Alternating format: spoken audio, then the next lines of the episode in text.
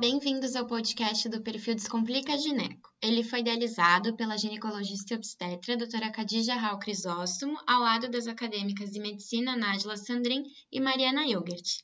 Eu sou a Nájila e hoje nós vamos conversar sobre miomas uterinos. Os miomas uterinos nada mais são do que tumores benignos desenvolvidos dentro da musculatura uterina, podendo estar presentes durante a fase reprodutiva da mulher, período esse compreendido da primeira à última menstruação.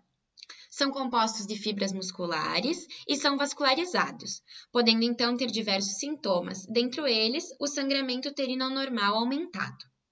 É importante ressaltarmos que o mioma não é um câncer e não progredirá para tal, é uma doença de caráter benigno. Eles são diferenciados conforme a sua localização no útero e os sintomas variam de um tipo para o outro, bem como o tratamento escolhido. Eles surgem a partir de alterações genéticas, mas a sua fisiopatologia ainda não é totalmente clara na literatura. Provavelmente há uma propensão genética. Em uma classificação simplificada, temos três tipos: o mioma subseroso, mioma intramural e mioma submucoso. O mioma subseroso está localizado na porção mais externa da parede uterina, chamada de serosa, e não costuma ser sintomático, apenas quando atinge tamanhos maiores, causando compressão dos órgãos adjacentes à região, sendo esses órgãos a bexiga e o intestino. Já o mioma intramural está localizado na parede uterina. O seu crescimento pode ser sintomático ou não. Quando sintomático, pode manifestar-se através de sangramentos fora do período menstrual, aumento do volume menstrual, entre outros. E o mioma submucoso é o mais próximo à cavidade uterina. Ele pode causar sangramentos fora do período menstrual, dor pélvica, cólicas de forte intensidade, infertilidade e demais sintomas.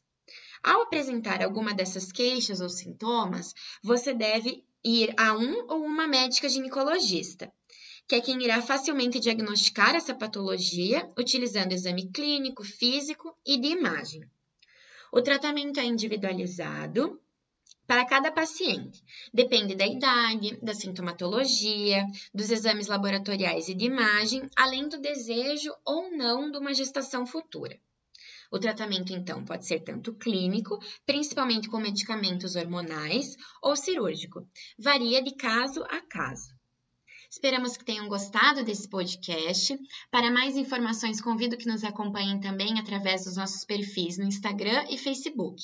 O meu muito obrigada pela atenção e até a próxima!